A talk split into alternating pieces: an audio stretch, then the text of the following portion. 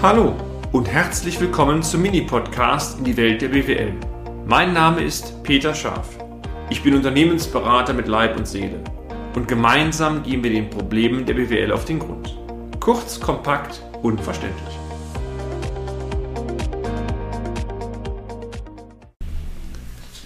Die Restrukturierung der Steine GmbH Teil 5. Kernaussagen des Sanierungsgutachtens nach IDW S6 und positive Fortführungsprognose.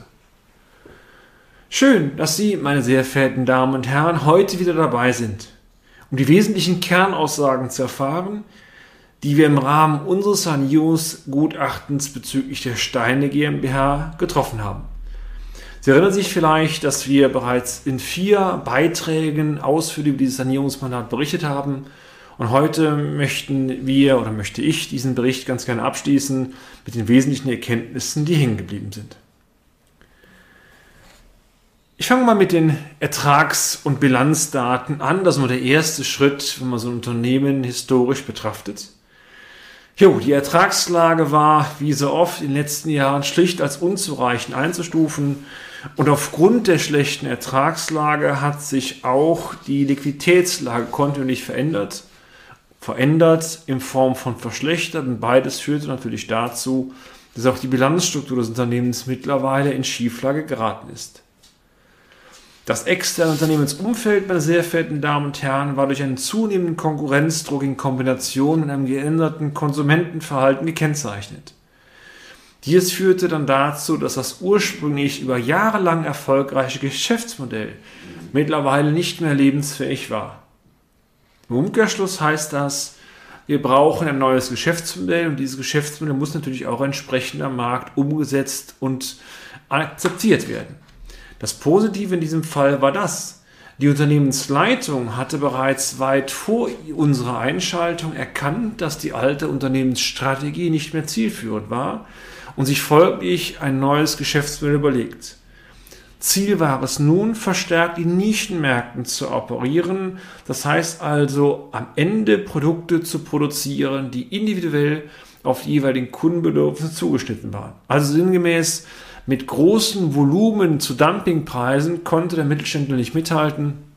Also ging es darum vereinfacht, wenn Peter Scharf für sein Häuschen einen blauen Stein haben möchte mit gelben Punkten, dann können wir auch diesen blauen Stein mit gelben Punkten liefern.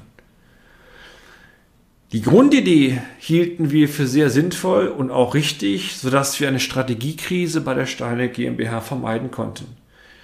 Das Problem, die Umsetzung aber dieses Geschäftsmodells, die, meine sehr verehrten Damen und Herren, die stand aber noch aus. Diverse externe Einflüsse, aber auch eine Menge von internen Unzulänglichkeiten, wie beispielsweise im Rechnungswesen, Controlling, aber auch im Vertrieb, haben dazu geführt, dass aus einer Produktabsatzkrise eine Ertragskrise und schließlich auch eine Liquiditätskrise bejaht werden musste. Wir hatten also hier mal wieder den klassischen Fall, wo man sagen kann, weil jahrelang am Ende die Strategie falsch war, schlägt das Ganze bis zur Liquidität durch und der Aufschrei ist immer dann groß, wenn Liquidität eng wird. In dem Fall war es ja die Hausbank, die gemeckert hat, aber der Hausbank haben meine Rückenstärken, das war nachvollziehbar. Man hätte schon mal wieder viel früher wach werden können.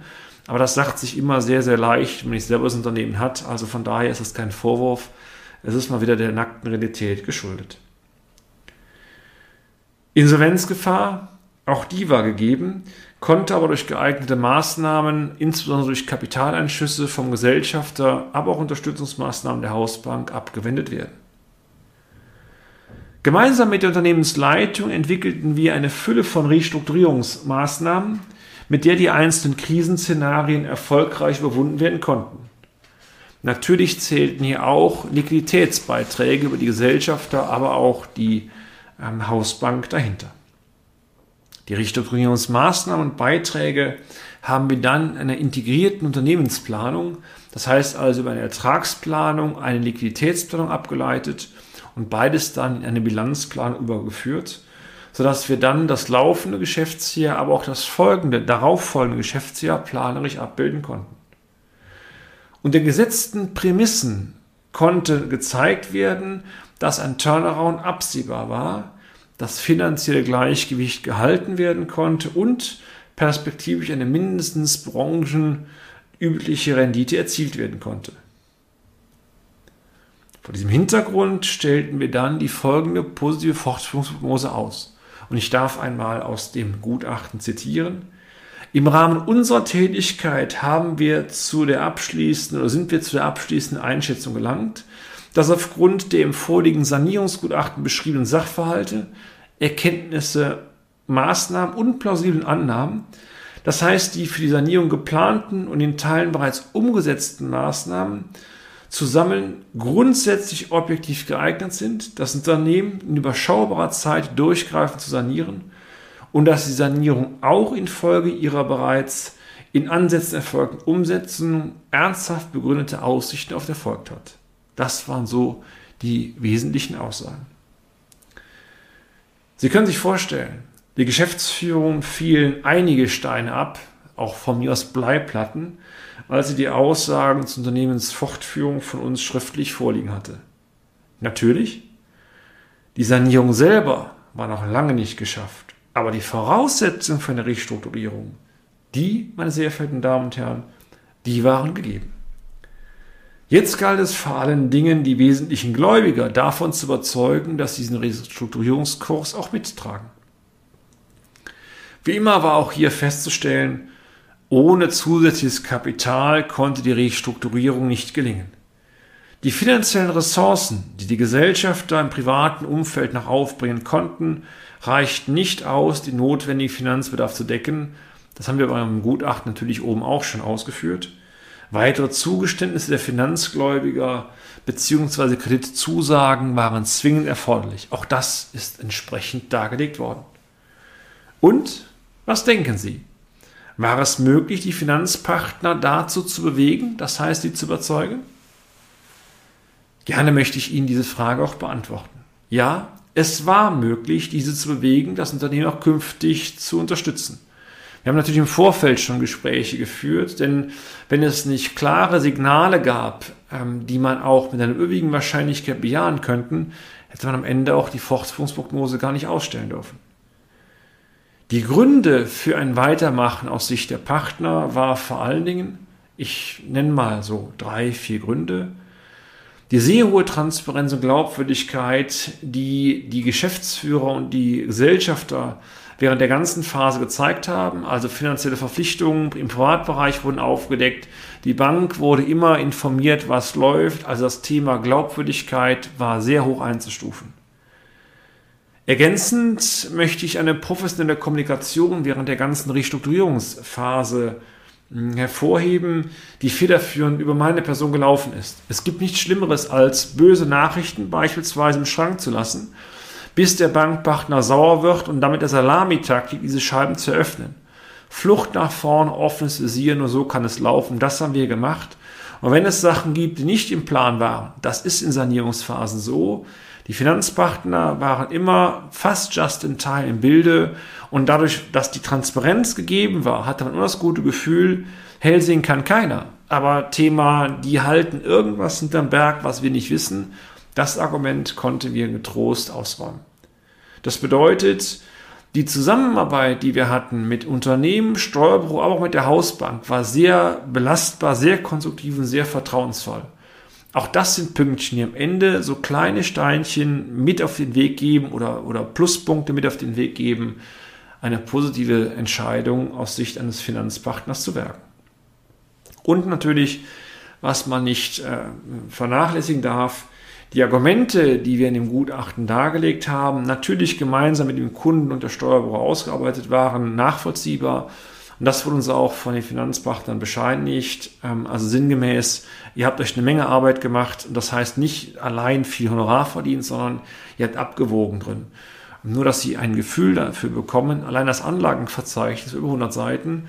Also wir haben alles dran gesetzt, Argumente, die vorne waren, hinten irgendwie mit entsprechenden ähm, verlautbaren Publikationen, Branchenberichten, was immer zu unterfüttern. Das geht natürlich nicht überall, aber wenn es halbwegs objektivier war, war, haben wir das auch versucht hinzubekommen. Ja, und unser Mandant? Natürlich haben wir uns auch für unseren Mandanten gefreut, den ging es ja natürlich. Mir ist eins wichtig, jedes Unternehmen, meine sehr verehrten Damen und Herren, ist nicht ein Konstrukt allein von Zahlen und Fakten. Es sind Menschen, die im Unternehmen arbeiten, die die Anteile halten und ihres persönliches Wohlergehen, ja auch der Arbeitsplatz an der wirtschaftlichen Stabilität des Unternehmens hängt. Dafür lohnt es sich immer zu kämpfen. Es sei denn, wir erkennen, der Kampf ist vorbei, dann muss man, um mal eine provokative Sprache zu wählen, auch kein Blut mehr investieren. Dann ist der Punkt zu sagen, man zieht den geordneten Rückzug an. Aber wenn wir glauben, es hat eine Überlebensfähigkeit, ist prinzipiell gegeben, dann muss man alle Hebel in Bewegung setzen, um diesen Versuch auch entsprechend zu nutzen. Unser Mandant sagte mir am Ende nach dem finalen Gespräch mit den Finanzpartnern sehr offen, ich darf mal so mehr oder minder wörtlich zitieren, auch wenn ich sie auf Druck ihrer Bank kennengelernt habe und meine bisherigen Erfahrungen Unternehmensberater nicht positiv waren, so war und ist es schön zu merken und zu spüren, dass sie mir gemeinsam für mein Unternehmen gekämpft haben und ich in ihnen und natürlich in meinem Team den richtigen Sparingspartner gefunden haben. So etwas, meine sehr verehrten Zuhörerinnen und Zuhörer, das höre ich natürlich gerne und dies ist auch Freude, so etwas mitzubekommen. Es gibt auch eine wahnsinnige Befriedigung bei der Arbeit, denn so wird es Ihnen auch so gehen. Befriedigung heißt nicht Geld verdienen. Befriedigung heißt, sich einzubringen, am Ende auch das berühmte Herz, der Kölsche das Herz mit in die Hand zu nehmen. Und nur wenn man für eine Sache brennt, kann man auch Erfolge ziehen. Also Quintessenz, bis dahin hat das Ganze sehr viel Spaß gemacht. Es war eine sehr intensive Zeit.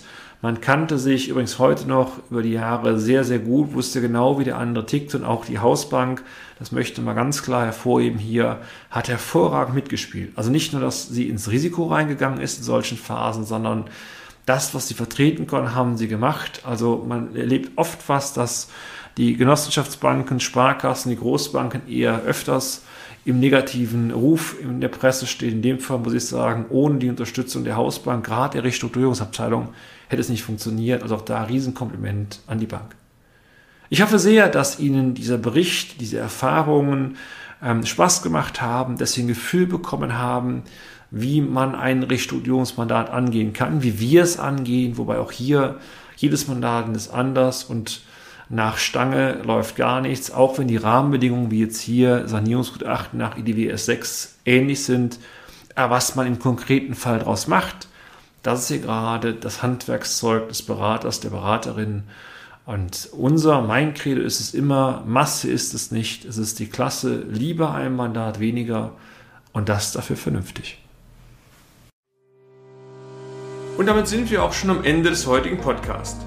Haben wir Ihr Interesse geweckt? Fein.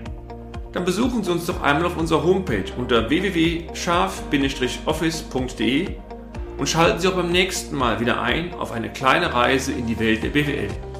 Ihr Peter Scharf.